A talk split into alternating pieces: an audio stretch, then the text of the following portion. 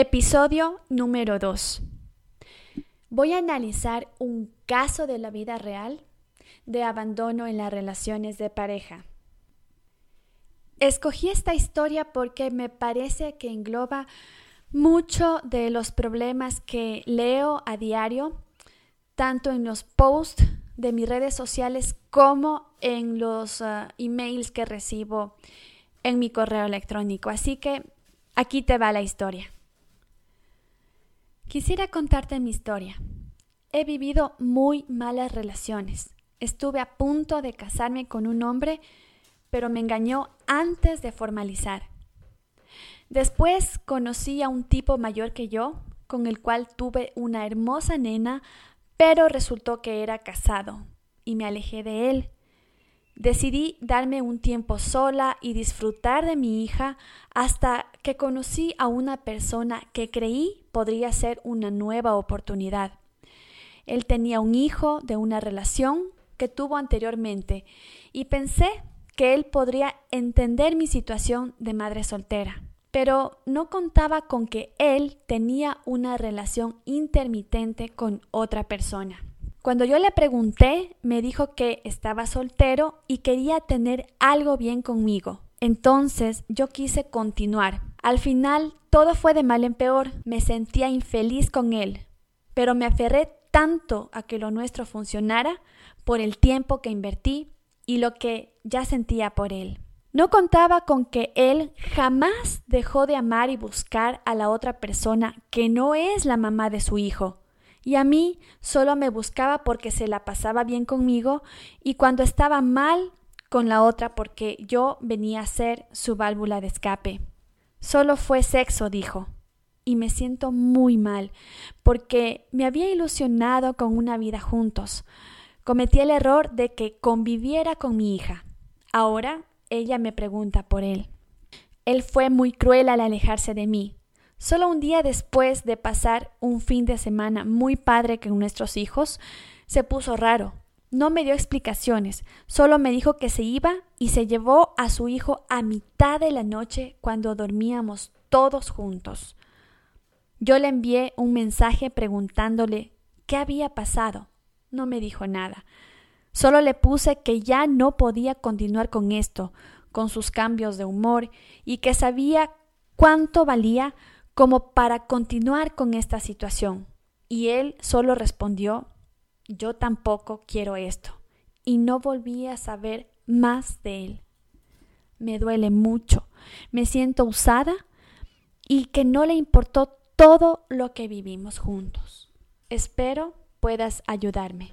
Esta historia puede ser tan tuya como mía tiene muchos, muchos, muchos parecidos a lo que fue mi patrón de abandono en las relaciones de pareja. Vamos por lo primero.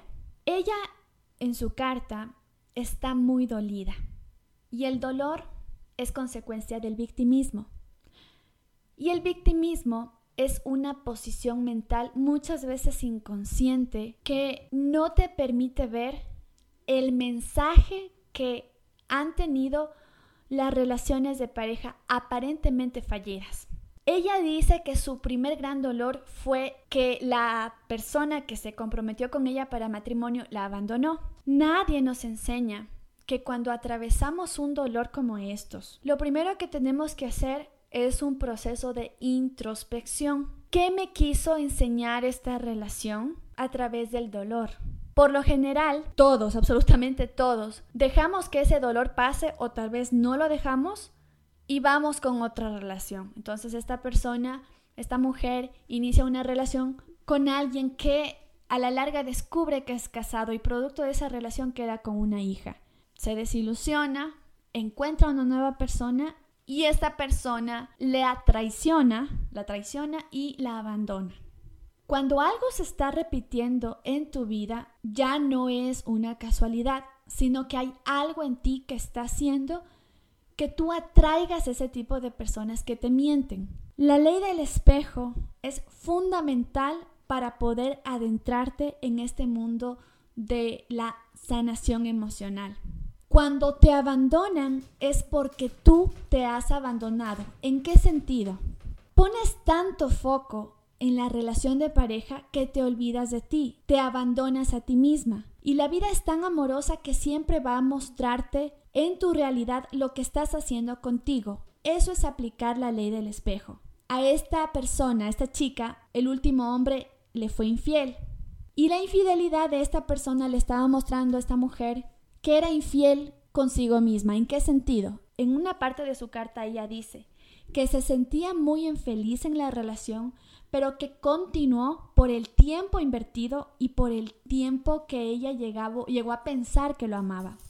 Entonces, ella se estaba mintiendo y como quería tapar esa realidad, la vida le mostró en formato traición lo que se estaba haciendo a sí misma. El primer gran paso que alguien que ha llegado al umbral del dolor tiene que dar es darse cuenta que la realidad le habla todo el tiempo. Y para ello hay que quitarse el papel consciente o inconsciente del victimismo. Ella se despide en su carta diciendo que le duele mucho, que se siente usada y que esa persona, la pareja, no valoró todo el tiempo que vivieron juntos. Desde esa posición mental no se logra absolutamente nada más que perpetuar el patrón.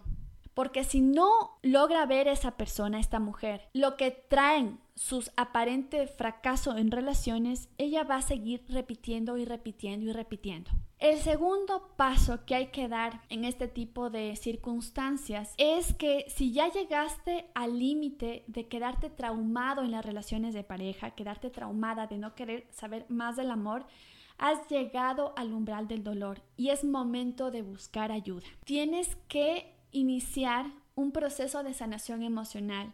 Busca terapias que te lleven a sanar la niña interior. Si esta mujer se sometiera a una terapia, yo uso el Theta Healing para llegar a ese punto, es seguro que la herida de abandono la tiene en la niñez. Y esto se origina desde que un ser humano está en el vientre materno hasta los siete años. Esto es así. Mira, el subconsciente es un espacio cuántico. Quiere decir que no existe ni pasado ni futuro, sino para el subconsciente todo el tiempo algo está presente. Si aquella niña tuvo una experiencia de abandono físico o emocional por parte de sus padres y no pudo gestionar, como nos ha pasado a todos en nuestra niñez, no hemos gestionado nuestros traumas, el subconsciente lo va a guardar y a reprimir. Y en algún momento de la vida de esta persona, que por lo general sucede en la adultez, el subconsciente replica ese trauma vivido en formato relaciones de pareja o también puede ser trabajo, o también puede ser dinero o salud. En este caso nos estamos refiriendo netamente a relaciones de pareja. El mensaje encubierto que han tenido las relaciones de pareja en la vida de esta mujer es que esa sensación de abandono, de sentirse lastimada, ya la tuvo antes en su pasado. Y las relaciones de pareja son solamente la punta del ovillo de algo que está mucho más profundo en la vida de esta mujer. Por eso es muy importante que si llegas al umbral del dolor, insisto, si tienes en tu en tu ser esa sensación de quedarte traumado en las relaciones de pareja, es momento de que busques ayuda. Es fundamental que inicies un proceso de sanación de niña interior. Siempre les digo a las chicas que ingresan a mi programa de sanación emocional, Enamórate sin repetir patrones, que el proceso de sanación no es mágico, es un proceso y en el proceso está el aprendizaje. Porque no es nada más que a raíz de descubrir lo que te pasó en tu niñez y que está haciendo que repitas un patrón, es hacer conciencia de lo que te está sucediendo. ¿Y qué significa ser consciente? Es caer en cuenta de, de lo que tú estás atrayendo a tu vida. Pero es fundamental que tú decidas salirte del papel de víctima para comenzar a buscar ayuda. Eso es el primer paso. Por lo general, y es casi seguro, si esta mujer no hace terapia, no busca ayuda, es casi 100% seguro que le va a suceder lo mismo y en una intensidad mucho más importante, porque así es la vida de amorosa. Cuando nosotros no entendemos un mensaje encubierto a través de una situación, La vida nos ama tanto que nos va a mandar ese mensaje en formato más intenso, hasta que nos duela demasiado y el dolor sea la entrada al proceso de sanación.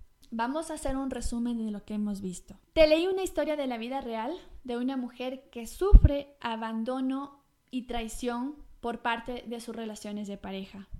Lo siguiente sería que tú o que esta mujer deje el papel de víctima, muchas veces inconsciente, y comience a buscar ayuda para encontrar en qué momento de su niñez ella experimenta una sensación de abandono y de traición. Y en base a encontrar esa herida, trabajar en un proceso primero de amor propio y de reprogramación mental o habituación. Entender también, por favor, chicas, que este no es un proceso mágico que se da de la noche a la mañana. Este es un proceso y en ese proceso tenemos que ser muy compasivas con nosotros. ¿Y qué significa ser compasivo? Primero, no significa tenernos pena. Compasivo es tenernos paciencia. Que en este proceso, el momento que tú inicias un proceso de sanación emocional, estás empezando a limpiar condicionamientos de años. Haz de cuenta que tú tienes 40 años y que las heridas de la infancia se te grabaron hasta los 7 años. ¿Te das cuenta? Tienes 33 años de condicionamiento y de programaciones mentales de dolor que están haciendo que tú sufras en tu vida. Por eso este proceso yo les digo a mis chicas, por favor, mucha compasión con ustedes mismas. Pero es el principio de un camino de amor propio. Y en base al amor propio vas a comenzar a experimentar paz. Y desde esa paz vas a comenzar a elegir esta vez bien personas y situaciones que suman a tu vida. Ya no vas a escoger parejas en función a una necesidad, porque es básico entender que esta persona tiene una necesidad imperante de estar en pareja. Y este proceso de amor propio te lleva a la conclusión más hermosa de que no necesitas a nadie para ser feliz. Si una persona llega a tu vida, será para sumarte y no para restarte. Si quieres contarme tu historia, puedes hacerlo al correo electrónico con X, simenadelgado18 gmail.com. En orden de llegada, pues daré lectura a cada una de las cartas que me vayan llegando. Te invito a que me sigas en mis redes sociales.